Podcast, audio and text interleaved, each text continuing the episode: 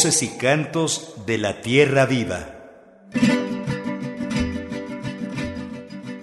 Hoy, en Voces y Cantos de la Tierra Viva, hemos preparado para ustedes un programa en homenaje a aquellas mujeres que durante los años 70, 80 y 90 del siglo pasado participaron en distintos movimientos guerrilleros en México y Centroamérica.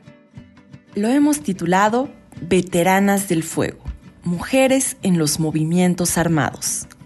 Y nuestro objetivo es, entre otras cosas, reconocer la fuerza y la importancia de la participación de las mujeres en estos espacios, hacer memoria de aquellos hechos, sacar del olvido pasajes de nuestra historia que siguen parcialmente velados, agradecer a las decenas de mujeres que dieron su vida en busca de un mundo más justo, más solidario. Agradecer a las mujeres que siguen luchando, construyendo y soñando nuevos amaneceres. Comenzamos.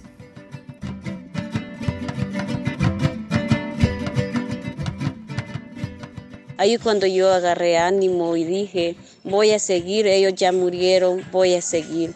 Así fue como me incorporé yo en la guerrilla, la edad tenía 14 años cuando yo me incorporé.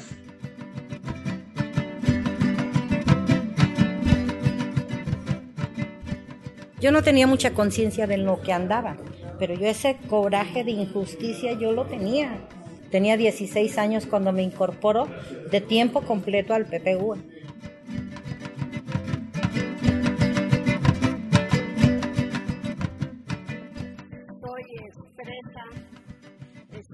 Es torturada, es desaparecida.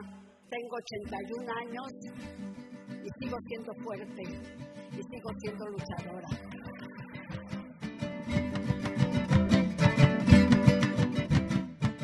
Esta mañana, viernes 25 de marzo, los saludamos con mucho gusto Marcela Salas Casani y una servidora Guadalupe Pastrana, a nombre de todo el equipo de producción de Voces y Cantos de la Tierra Viva.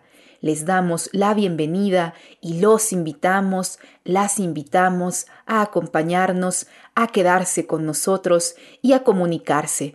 Queremos conocer sus reflexiones, opiniones y comentarios sobre el tema de hoy. Veteranas del Fuego, mujeres en los movimientos armados pueden escribirnos al número 5535 16 33 86. Estamos disponibles en WhatsApp, Telegram y Signal. Además, pueden contactarnos al Facebook Voces y Cantos de la Tierra Viva y al correo vocesdelatierraviva.gmail.com. Octubre de 1980. En El Salvador, se funda el Frente Farabundo Martí para la Liberación Nacional, el FMLN, que agrupaba a varias organizaciones político-guerrilleras y que era el resultado del hartazgo del pueblo salvadoreño frente a la represión por parte de la dictadura militar, además del descontento por los altos índices de pobreza y marginación. El propósito de esta organización, el FMLN, era alcanzar la democracia y la justicia social. Alba Laínez, la compañera que escucharemos a continuación, fue parte de este movimiento armado. Ella colaboró como radista, es decir, estaba encargada de transcribir y enviar en clave mensajes de las y los combatientes. Sus tareas se centraban, pues, en el área de las comunicaciones con el manejo de radiotransmisores. Escuchémosla en esta entrevista que fue realizada por Jaime Quintana Guerrero. Buenos días, mi nombre es Alba Laínez, soy del Salvador, vivo en una comunidad Santa Marta heroica. Bueno, contarles que desde pequeña yo tenía siete años cuando fuimos sacados de nuestras casas, ametrallamientos, borbandeos y fuimos desalojados de nuestros hogares. Entonces después fuimos también, salimos de nuestras casas en el año 81. Fue la masacre de Río Lempa, yo allí estuve, entonces yo tenía siete años y por eso recuerdo todo cuando salimos de aquí de nuestros hogares y fuimos auxiliados en, el país hermano de Honduras cuando fue esa masacre de, Río Lempa. Desde entonces fui yo siempre escuchando de mi familia, de mis padres, porque fuimos desalojados de, nuestra, de nuestros hogares y después los auxiliaron más adentro de Honduras, donde estuvimos por siete años en Mesa Grandes, Honduras. Allí estuvimos, como repito, siete años, como en una cárcel. Teníamos limitada la alimentación, no teníamos libertad de salir, estábamos como una cárcel, decíamos sin paredes. Así poco a poco yo fui escuchando de mis padres, de mi familia, todo, también relatos que allá se hacían, las actividades y decían por qué estábamos fuera de nuestro país. Así fue como también fuimos reubicados de nuevo en el año 87, en octubre del 87 regresamos a nuestro país, El Salvador, donde nosotros fuimos nacidos, que fue aquí en Santa Marta. Yo venía también, ya tenía como 13 años Estuve un año más aquí en Santa Marta, dentro de la comunidad, y siempre como organizaciones y también ya yo ya comprendía todo, ya estaba involucrada en las organizaciones y fui también, así como fui eh, involucrándome en las filas guerrilleras, porque sabía la necesidad, sabía el sufrimiento que hemos tenido, el sufrimiento de nuestra familia, que murieron, familiares que aún yo no los conocí, tíos, mi abuelo, mucha familia que dejaron su vida. Entonces, ahí cuando yo agarré ánimo y dije, voy a seguir, ellos ya murieron, voy a seguir. Así fue como me incorporé yo en la guerrilla, la edad tenía 14 años cuando yo me incorporé. Nosotros éramos del FMLN de la RN, de aquí del departamento de Cabañas. RN significaba Resistencia Nacional. Desde que yo me incorporé a la guerrilla, mi, mi tarea o trabajo en la organización era radista. Yo fui radista de, del mando que le decíamos. Y también allí habían muchas mujeres, participaban hombres y mujeres y jóvenes. Las mujeres, especialmente allí nosotros decidíamos qué queríamos aportar. Había en alimentación, radista, decíamos sanitaria, que era como ser miembro de salud, curar los heridos. Entonces allí las mujeres decidían en qué queríamos participar. Entonces teníamos la libertad y decisión o combatiente, allí cada mujer decidía en qué puesto estar. Yo que era radista me sentía comprometida con la organización porque era una radista clave de un grupo que le decíamos el mando, que el que dirigía todo de cada departamento, porque la comunicación mío era comunicarme con todo el país y mantener siempre la seguridad para el grupo y para mí, que era una estratégica bien comprometida a cumplir todo y no divulgar información a cualquier persona. Eso es lo que me enseñó allí la comunicación a ser bastante secreta porque solo tenía que saber personas importantes lo que estaba pasando para que ellos podían dar, ellos podían dar la información a todo combatiente, toda la militancia que había. Cuando yo llegué a los campamentos guerrilleros, entonces siempre había una persona que enseñaba cómo usar la radio, porque no era una radio que ibas a que íbamos a hablar así en voz tenía una clave, eran mensajes escritos en números y después se sacaba ya en letra. Había la clave como cómo describir, porque yo recibía mensajes, entonces yo lo escribía en número y yo lo había que sacarlo, qué quería decir en letra. Así mandaba yo en números y la otra persona que estaba, que yo le mandaba, era en números y ella tenía que sacarlos en letra. Eh, al principio me sentía confundida y, y preocupada, pero al mismo tiempo estaba muy joven, comprendí y sentí que luego lo aprendí porque era necesario y, y no era tan fácil que se decía, pero teníamos toda, toda la participación y me enseñaron bien, así fue como yo aprendí a usar esa radio de la comunicación. Estando ya dentro de, de las filas guerrilleras, ahí no había límites, ahí no, no decía la mujer no puede estar aquí. A lo que yo pude observar, ahí era participación, igual cada mujer decidía si qué desempeñar allí. Entonces, cocinera haciendo los alimentos, radista, combatiente y todo. Entonces, allí no había límites para alguna mujer que decía, que podía decir, no, vos aquí no podés. No, allí la decisión era de cada quien a dónde estar. Ya después, en el 92, que fue los acuerdos de paz, ya comenzamos a reunirlos con la familia, a estar ya conviviendo más, que no mm, nos sentíamos bien raras porque estar varios, estuve como cinco años durmiendo en el monte, comiendo en las manos, comiendo a la hora que sea, entonces me sentía desorientada, pero al mismo tiempo feliz con la familia, que volví de vuelta nuevo a casa a convivir más y también a sentir que teníamos derecho a tener una casa digna.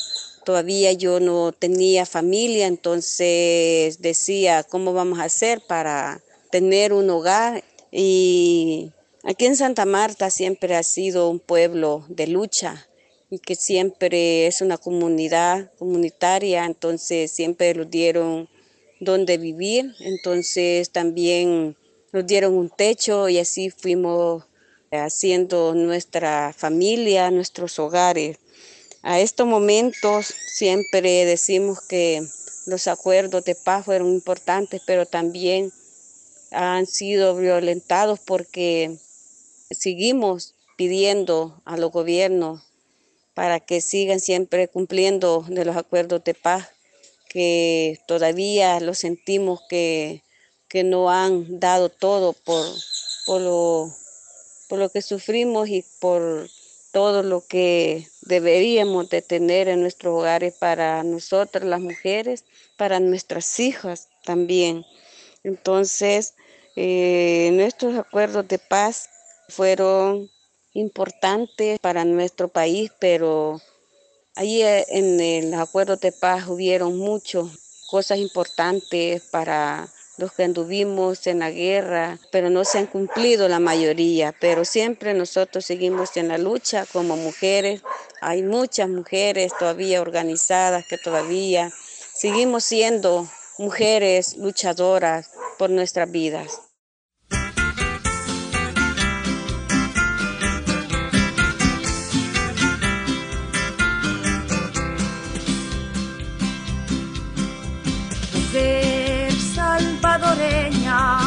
Trabajadora y campesina, yo le canto a tus manos de ternura y valentía, a tus manos que tanto saben de tortear y acariciar, a tus manos que trabajan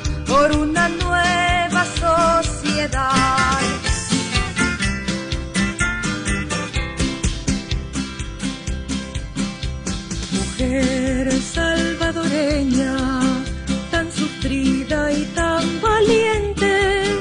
Yo le canto a tus llagas, a tus lágrimas de guerra, lágrimas derramadas por los hijos que perdiste.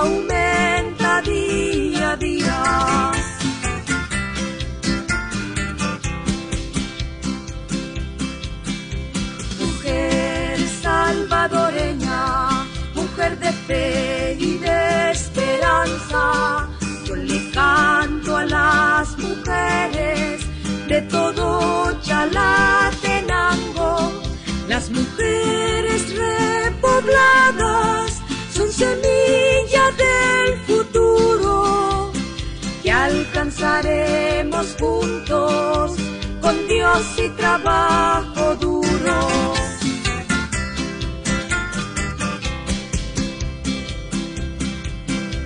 Mujer salvadoreña, trabajadora y campesina, yo le a tus manos de ternura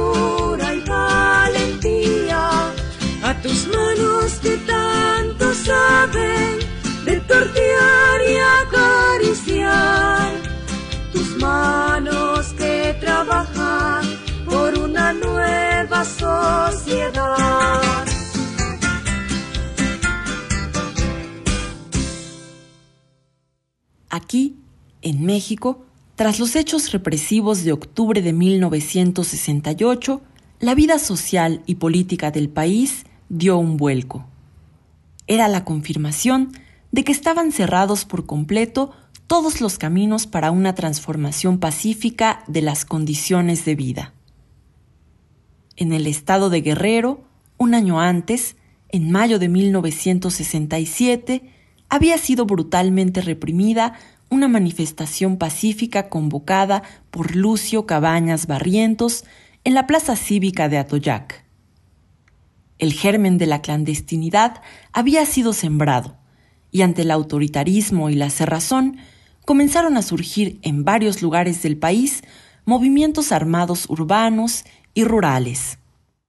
Escucharemos ahora la palabra de María de los Ángeles Vences, militante del Partido Proletario Unido de América, PPUA, un movimiento impulsado por Florencio Medrano Mederos, el Güero Medrano, quien a comienzos de los años 70 dirigió a un grupo de campesinos, migrantes, jornaleros y obreros principalmente del estado de Morelos, pero también de Guerrero, para apropiarse de un predio en Villa de las Flores, Temixco, Morelos, que era propiedad del hijo del gobernador del estado, Felipe Rivera Crespo.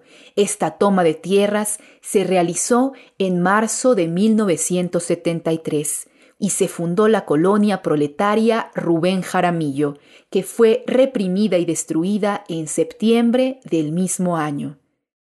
El Güero Medrano, Félix Basilio Guadarrama y otros simpatizantes pasaron a la clandestinidad y poco tiempo después fundaron el PUA. Como escucharemos en su testimonio, María de los Ángeles Vences no participó en la fundación de la colonia Rubén Jaramillo, a diferencia de su esposo, Félix Basilio Guadarrama, pero sí fue militante del Partido Proletario Unido de América, organización activa en los años 70 y que, se dice, contaba con el apoyo de personas como Angela Davis y Mario Cantú, un líder chicano. La palabra de María de los Ángeles fue grabada por Ricardo Montejano durante una reunión de los sobrevivientes de la Guerra Sucia que se realizó en Los Pinos el pasado 12 de marzo. Ella participó en la mesa de trabajo Memoria Histórica. Yo no viví el proceso de la Rubén Jaramillo en el 73. Yo participé en la toma de la presidencia de mi pueblo cuando tenía 14 años en 1973 en la lucha por la democracia. Ahí es cuando llega la colonia, la gente de la Rubén Jaramillo. Ahí es cuando se hace el enlace. Yo tenía 14 años, una chamaca, pero bueno, mi familia andaba ahí metida, pues yo también. Y es cuando conozco otra vida, otro mundo, otra forma de ser y de pensar. Y es cuando todo ese, ese nudo que sentía en, en la garganta, en el pecho, dije, de aquí, de aquí soy. Esto es lo que yo ando buscando. Y entonces, este, no fui fundadora de la Rubén Jaramillo, pero escuchaba cosas tontas, absurdas de la Rubén Jaramillo. Quien sí es fundador es mi marido, Félix Basilio Guadarrama, expreso político, cuatro años y medio en el Moloya de Juárez. Él fue fundador de la Rubén Jaramillo, fue de los cinco primeros que llegaron ese 31 de marzo. Pero a él casi no le gusta hablar. Y yo le dije, este, yo voy a escribir. No soy escritora, ¿eh? pero voy a escribir lo que yo viví como militante del PPUA y lo que escuché del Güero Medrano en Oaxaca, en Veracruz, cuando andábamos por allá. Entonces hice un libro en el que empiezo con, con la tradición y la cultura que se vive en mi pueblo. Yo soy de Tlaltizapán de Zapata, donde estaba el cuartel general del general Emiliano Zapata, a dos cuadras de mi casa, de donde yo me crié. Empiezo a partir de ahí algo como novelado. El libro se llama El Caliche. Hubo la necesidad de hacer esto, por eso, porque estaba encontrando gente que decía, es que yo estuve ahí, y no era cierto porque lo que él contaba no concordaba con los que con lo que estaban. Cuando yo escribo este libro, resulta que una compañera Angelina Albarrán, periodista allá en, en ella me decía que su hermano había estado en el PPU. Pues yo no me acuerdo de tu hermano, pero bueno, está bien. Y se lo lleva a su hermano y empieza a leerlo y dice, aquí estoy yo o sea que cuando una persona de veras vivió el proceso, muchos nos encontramos en eso, ¿sí? Y entendí que era necesario escribir, entendí que era necesario dejar testimonio para que no fuera tergiversado todo, porque es totalmente tergiversado. Muchas veces les voy a decir, solamente quieren sacar raja política y económica de, de un movimiento social. Y pues nosotros de jóvenes no nos fuimos a eso, no nos fuimos por dinero, fuimos a dejar salud, fuimos a dejar todo eso. todo dejamos, dejamos comodidades por, por ir. Entonces que ahora venga gente, inclusive por muy familiares que sean, y que lleven el apellido del líder, no es para eso el movimiento. Entonces, aquí está mi libro. No escribí lo que me platicaron, escribí lo que yo viví lo que yo vi y aquí muchos compañeros se han encontrado y dice yo viví esta parte ahí. Me encontré después con este, unos historiadores que se comportaban a la hora de hacer preguntas como si fueran policías. Les decías, es que esto pasó así, así, así. Y decía él, no, es que en los archivos está de esta manera. Ah, bueno, está bien. Y con una inclinación muy marcada a dejarse llevar por gente que ni siquiera vivieron las cosas, ni siquiera vivieron el proceso, inclusive que no tienen conocimiento de nada, que si participaron, participaron, pero sin conocimiento, nunca fueron tomados en cuenta. Entonces, no tienen conocimiento de nada y sin en cambio hay una inclinación muy tremenda hacia determinadas personas. Yo tuve una experiencia difícil porque a mí nunca me encontró la policía la Brigada Blanca nunca me encontró. Después de que yo me salgo de allá, de Oaxaca, me salí para incorporarme al FNDP, al Frente Nacional Democrático Popular, que era el de Derechos Humanos, presos y perseguidos políticos del doctor Martínez Soriano, porque nosotros estábamos en esa línea, ¿no? Inclusive me quiso el, el güero, me mandó aquí a México a que me hicieran cirugía plástica. Nunca me la hice. Nunca pude hacérmelo. No quise yo. Yo dije, así me voy y a ver qué hago, ¿no? Entonces me salgo de esa situación. Y resulta que me escondo siete meses. Cuando alguien se salía de la organización, los demás nos movíamos, no podíamos quedarnos en el mismo lugar, sabíamos que alguien era posible que cayera, entonces, ¿cómo vamos a estar esperando aquí? Y resulta que este, me encuentran después de siete meses, pero me doy cuenta que no me encuentran, sino que me delatan, me entregan, después de siete meses. Y resulta que apenas me di cuenta de eso. Me dejaron unos archivos y me doy cuenta que, que alguien dijo que yo vivía en tal colonia y que fui la última en ver al ver. Pero curiosamente no aparece el nombre de quien me entrega, aparece el nombre de la hermana. Y cuando me entregan ahí en Acatlipa, en el atrio de la iglesia de Catlipa. Cuando me entregan, la persona esta que me entrega es una persona que había estado como detenida junto con mi marido, pero que por ser menor de edad salió. Y cuando me entrega, va entrando el comandante Sosa, el de la Brigada Blanca, y le dice ella así con una sonrisa, ¿qué le dije que yo le traí, se la traía? ¿Qué le dije que yo se la traía, iba a traer? Pero ella riéndose. Y él también, y bromeando. Curiosamente el nombre de esa persona no aparece en el archivo, pero sí aparece el de su hermana, que dice que fue la que me entregó. No aparece ella. Entonces, yo me fijé que aquí jugó un papel muy tremendo la, la policía, la Brigada Blanca, al manipular a los jóvenes que en realidad, pues yo no sé por qué se metieron. Yo no tenía mucha conciencia de lo que andaba, pero yo ese coraje de injusticia yo lo tenía, más o menos. No tenía plena conciencia, no. Tenía 16 años cuando me incorporó de tiempo completo al PPU. Pero había, había esta personita que, que era de mi edad, pero que no sabía en realidad, no, no creo que haya sido con malicia, no creo que haya sido a cambio de dinero, no tampoco, sino que la Brigada Blanca juega un papel psicológico sobre los que liberó, sobre todo jóvenes, que los hace creer que de veras son tus amigos, que de veras son tus confidentes, que puedes confiar en ellos y que todos están mal y que ellos solamente quieren ayudar. Tanto es así que ella me entrega, me entrega y me, me torturan, me torturan psicológicamente y físicamente también, ¿sí? Pero nunca me llevaron a la cárcel, fue solamente como clandestino, ¿sí? Nunca me presentaron a una autoridad, nunca nada, pero sí aparezco en el archivo.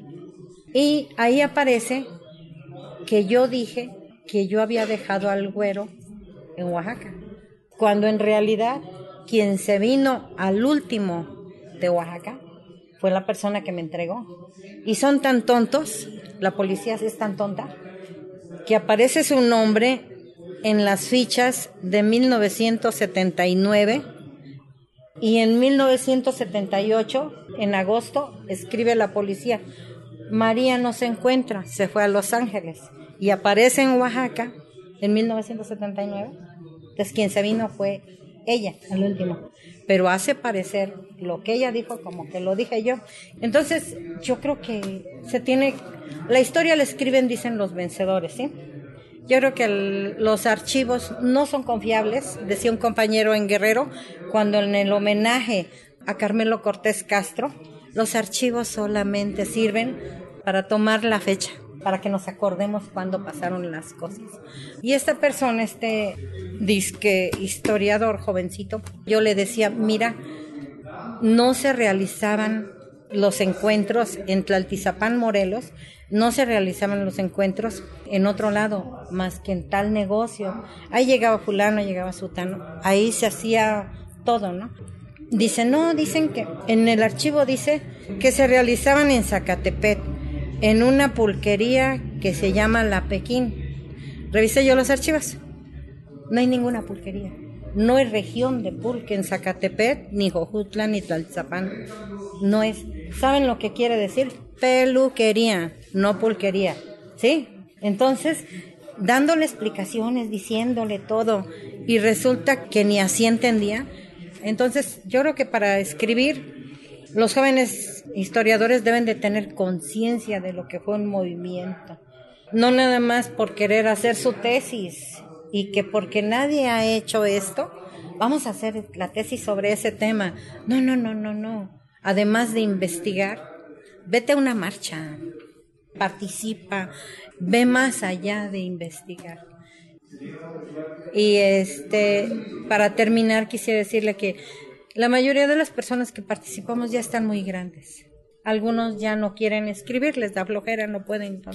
Pero sí sería buena solución que los hijos los graben y dejen su testimonio, porque yo no sé si hay un museo de la memoria histórica en México, pero sería muy bueno que propusiéramos, si es que no lo hay, que ahí, ahí yo creo que los puede llegar todo tipo de información de la gente que de veras lo vivió, para no distorsionar esta situación, ¿no?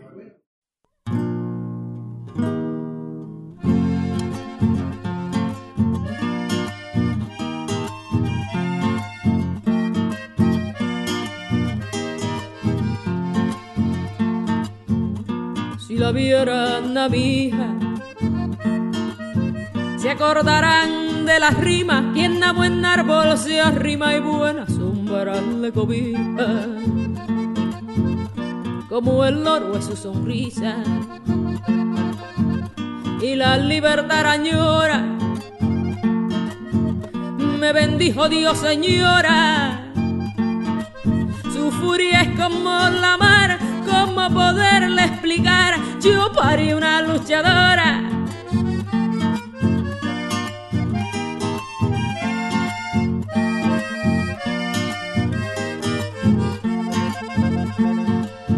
Un silencio rotundo cuando declaró que amaba a otra mujer que luchaba por la justicia en el mundo. El amor es más fecundo que la ignorancia traidora. Si usted me insiste y me implora que yo le cuente algo de ella, es mi hija la más bella, yo parí una luchadora.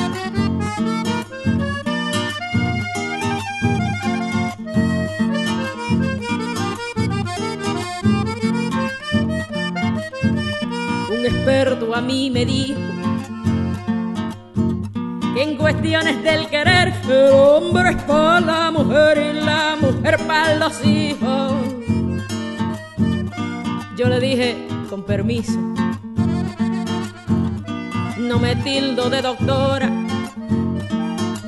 tampoco de pensadora. Despierte usted ese sueño, la mujer no tiene dueño, yo parí una luchadora.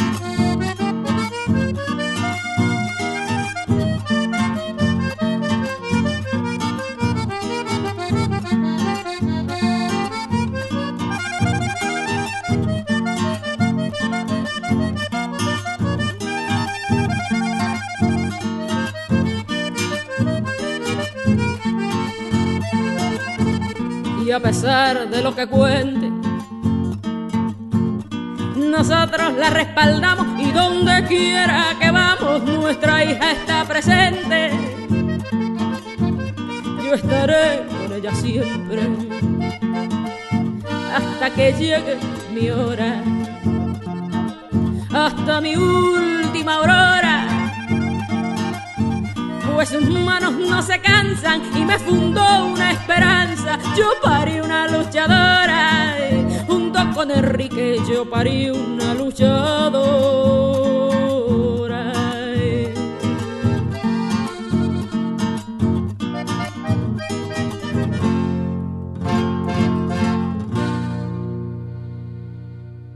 Esta mañana en Voces y Cantos de la Tierra Viva, nuestro programa se titula Veteranas del Fuego, Mujeres en los Movimientos Armados. Los invitamos, las invitamos a enviarnos sus comentarios, reflexiones y opiniones. Queremos saber qué piensan, qué están reflexionando sobre el tema que estamos abordando esta mañana, que es un tema por demás interesante, pero además del que se habla muy poco cómo participaron las mujeres en la lucha guerrillera, cuáles fueron sus acciones, qué papel tuvieron, cuáles eran sus ideales, por qué entregaron parte de su vida a estos movimientos. Pueden escribirnos al número 5535 16 33 86. Estamos disponibles en WhatsApp, Telegram y Signal. También pueden escribirnos al Facebook Voces y Cantos de la Tierra Viva y al correo voces de la tierra viva. Tenemos algunos mensajes sobre nuestro programa del viernes pasado titulado Mujeres indígenas defensoras de la Madre Tierra. Patricia escribe, Saludos compañeros de Voces y Cantos de la Tierra Viva. Un gusto escucharlos cada viernes. Como mujer, me motiva y llena de fuerza escuchar a las compañeras defensoras de la Madre Tierra, que nos transmiten su gran amor al territorio y a nuestras costumbres y nos muestran la grandeza de su lucha. Gracias por su trabajo como comunicadoras y comunicadores. Tan Vázquez comenta, la música y las enseñanzas estuvieron muy conmovedoras. Lloré, me emocioné. Gracias. Por su parte, Colibrí Macías dice, ¡Qué belleza de cartel! ¡Felicidades! Se refiere al cartel que compartimos semana a semana en nuestra página de Facebook para anunciar nuestro programa. Y les comentamos que en el cartel sobre el programa Mujeres Indígenas Defensoras de la Madre Tierra usamos una imagen, una pintura de Gris Romero, pintora nahua del estado de Guerrero. Pueden buscar su trabajo en su página de Facebook. La encuentran así como Gris Romero. Muchas gracias por sus mensajes, Patricia, Tan Vázquez y Colibrí Macías. Les mandamos un abrazo de parte de todo el equipo de Voces y Cantos de la Tierra Viva. Escuchemos a continuación un poema de Lourdes Uranga, quien perteneció a un grupo de guerrilla urbana durante los tiempos de la Guerra Sucia en México. Su palabra fue grabada por Ricardo Montejano durante la entrega del Premio Nacional Carlos Montemayor, realizado en el Complejo Cultural Los Pinos en agosto del 2021, y que fue entregado, en esta ocasión, a familias que sufrieron represión por parte del Estado mexicano durante la Guerra Sucia, quienes fueron objeto de tortura, encarcelamiento, ejecuciones extrajudiciales y desaparición forzada. Soy expresa, es exiliada, es torturada, es desaparecida. Tengo 81 años y sigo siendo fuerte y sigo siendo luchadora.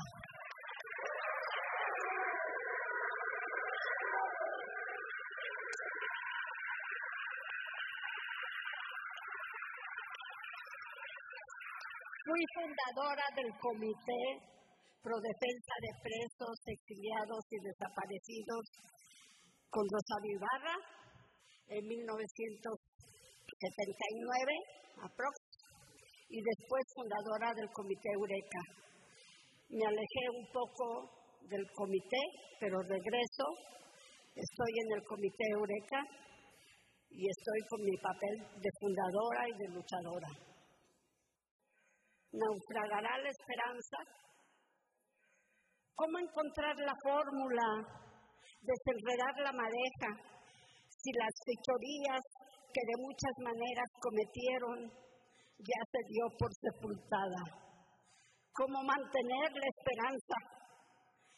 Si se nos, ocurre entre, se nos escurre entre sollozos y se nos levanta en rabia, buscar año tras año, día tras día, buscar y repetir lo que sabemos, no solo acudir con el presidente, los presidentes, el comandante, el gendarme, el capitán. Les hemos llorado a todos, les hemos reclamado con el furor de nuestro dolor. A ellos, en masculino, singular y plural. Pistas, datos, entrevistas, expedientes y todo es olvido mucho se ha perdido y Eureka los quiere vivos.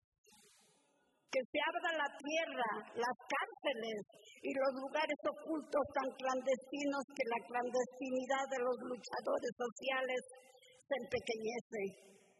Y esta estrategia no la vemos. Crimen de lesa humanidad, borrado fuera, pero dañando nuestra lastimosa entraña. Pero no es olvido, es robo. Es un hecho consumado con dolo sobre las pertenencias de los detenidos, de los archivos, las respuestas que no son sino simulaciones, complicidades, alianzas, burlas, según el caso. Ascensos a criminales, botín de guerra conseguido en las detenciones, ascensos para capitanes y jefes de la contrainsurgencia. Tengo un nombre para ellos, criminales, asesinos al por mayor, torturadores del más variado nivel y consumación, rateros de poca monta, de nuevo según el caso. Los tribunales internacionales los llaman genocidas, claro y fuerte, genocidas. Saben que el crimen pudre a toda la sociedad, que la impunidad es una peste, que los criminales están detrás de ustedes, de usted, protegidos por ejércitos, personas, cuarteles, uniformes, medallas. No es imposible averiguar sus nombres para que haya regreso de los vivos. Datos verídicos de los que no están y que no podemos decir. Ellos ya están señalados, ellos, los criminales, ya están señalados.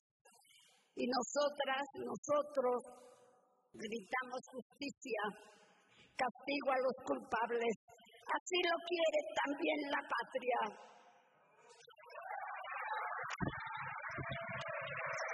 Muchas gracias, muchas gracias Lourdes Uranga por tan verdaderas palabras. Muchas gracias. Mujer, si te han crecido las ideas de ti, van a decir cosas muy feas. Que, que no eres buena, que sí tal cosa. Que cuando callas te ves mucho más hermosa. Mujer, espiga abierta entre pañales, cadena de eslabones ancestrales, ovario fuerte. Di, di lo que vales.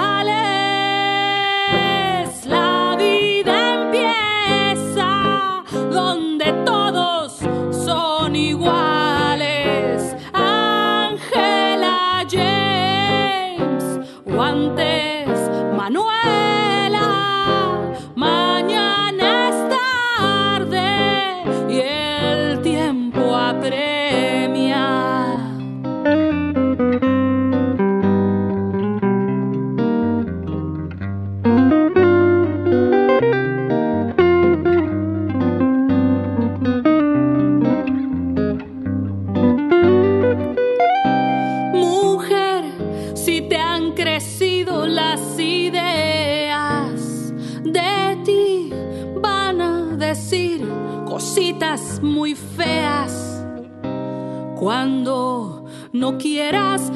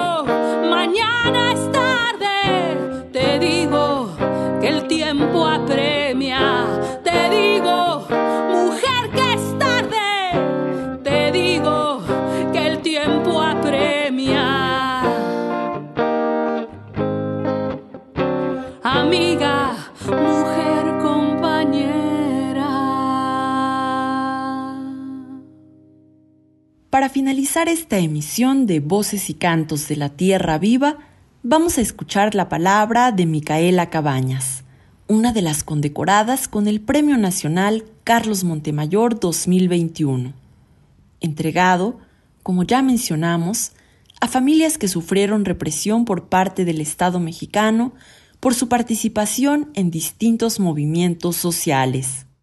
La otra premiada fue Irma Pineda, poeta vinisá, hija de Víctor Pineda Enestrosa, Víctor Yodo, profesor y fundador de la coalición obrero campesina estudiantil del Istmo, la COSEI, desaparecido él, Víctor Yodo, por el ejército el 11 de julio de 1978.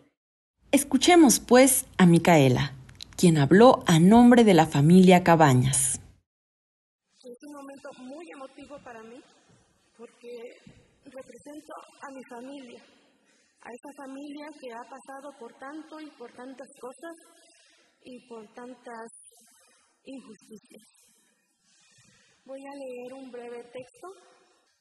El 18 de mayo de 1967 en Atoyá, padres de familia de la escuela primaria Juan N. Álvarez piden la destitución de la directora de la escuela y le solicitan al maestro Lucio Cabañas sea el orador.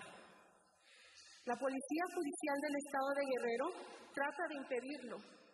Los agentes se abren paso entre la multitud para detenerlo o finalmente eliminarlo. Hay forcejeos y disparos hacia la multitud. El resultado es 11 muertos. El maestro Cabañas se ve forzado a refugiarse en la tierra para defenderse de la persecución que lo está buscando para eliminarlo. Es ahí donde da inicio la persecución hacia la familia Cabañas y todos sus aliados que después se convierten en militantes del Partido de los Pobres. El gobierno de ese entonces no daba tregua, persiguiendo y saqueando las comunidades y golpeando a la gente inocente, desapareciéndola y matándola, como si el pueblo no valiera nada. Eso sí que hacía enojar al maestro, que con más fortaleza luchaba en contra de esas y otras injusticias cometidas por los caciques de esos entonces, pero principalmente contra los gobiernos priistas represores. Lucio Cabañas Barrientos, de origen campesino, nació el día 15 de diciembre de 1937 en el Porvenir, municipio de Atoyar de Álvarez, en el estado mexicano de Guerrero. Hijo de Rafaela Gervasio Barrientos y Cesario Cabañas Usurio, los cuales procrearon tres hijos, Facunda, Pablo y Lucio. Sus medios hermanos, Alejandro, Bartola, Juana, Manuel y Conrado, de apellidos Serafín Gervasio. Su madre de crianza, la señora Dominga Cabañas Turio, y sus hermanos de crianza, Irene, Rosa y Juana Nava Cabañas. Sus sobrinos, los hijos de la tía Funda, Marco Antonio, José Luis, Carlos, Rosario, Juana, de apellido Campos Cabañas. María Antonia Morales Serafín, hija del entrañable primo y acompañante siempre, Abelardo Morales Gervasio. La tía Guille, Guillermina Cabañas Alvarado, prima y compañera de Lucio en la guerrilla. Quiero que sepan que me tomé la libertad de escribir los nombres de mis demás familiares porque no acabaría en este momento. El maestro Lucio Cabañas Barrientos es uno de los máximos exponentes de la lucha social en el estado de Guerrero, en México y en el mundo. Así lo reconocen pues. En su diario refleja absolutamente su proyecto para la transformación del pueblo mexicano. La familia Cabañas ha sido perseguida, desplazada, ultrajada, violada, asesinada y desaparecida, pero principalmente ha sido invisibilizada por los narcogobiernos anteriores, siempre vigilando todos sus movimientos para obstaculizar cualquier forma de progreso y acceso a la justicia. Siempre han cerrado todas las puertas para no darnos justicia y para desaparecer todo tipo de apoyo a nuestras familias. Nuestras familias han muerto en espera de justicia, en espera de que les den lo que les quitaron, en aquella brutal represión, en aquel día cuando el presidente en turno dictó ese documento, este malvado documento que decía exterminio total a la familia Cabañas. Han pasado ya 54 años y hoy estamos aquí los que logramos sobrevivir a ese genocidio con la frente muy en alto porque representamos a los caídos, a los desaparecidos, pero principalmente a la lucha que dieron hombres y mujeres valientes, conscientes de que deseaban una patria nueva y un mejor futuro para el pueblo mexicano. La familia Cabañas y su servidora agradece a nombre de todos nosotros esta distinción por este premio, recordando siempre al maestro Carlos Montemayor, escritor, traductor, mexicano destacado y luchador social.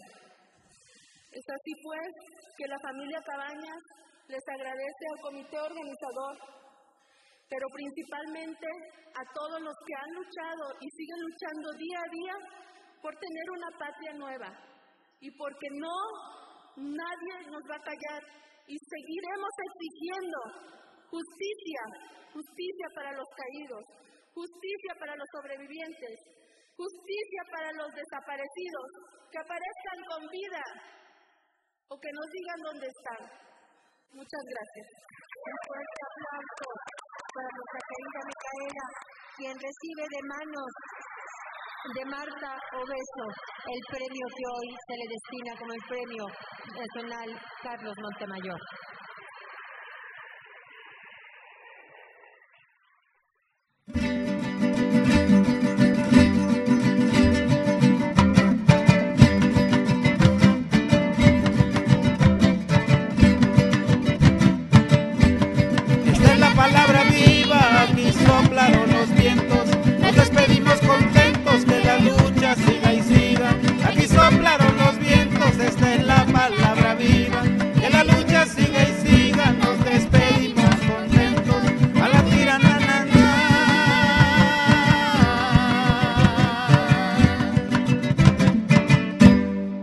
Voces y cantos de la tierra viva. Les agradecemos por habernos acompañado esta mañana y los esperamos el próximo viernes en punto de las 6 para una transmisión más de Voces y Cantos de la Tierra Viva. En la música escuchamos Mujer Salvadoreña del grupo Teocinte, Yo parí una luchadora de Lourdes Pérez y Mujer de Gloria Martín, interpretada por Sofía Cachia. En la asistencia de producción, Analía Herrera Gobea. En investigación, redes sociales y la entrevista a Alba Laínez, Jaime Quintana Guerrero. En la coordinación de la serie y la grabación de la palabra de María de los Ángeles Vences, Lourdes Uranga y Micaela Cabañas, Ricardo Montejano. En la conducción, una servidora, Marcela Salas Casani, y Guadalupe Pastrana, también a cargo del guion y la producción.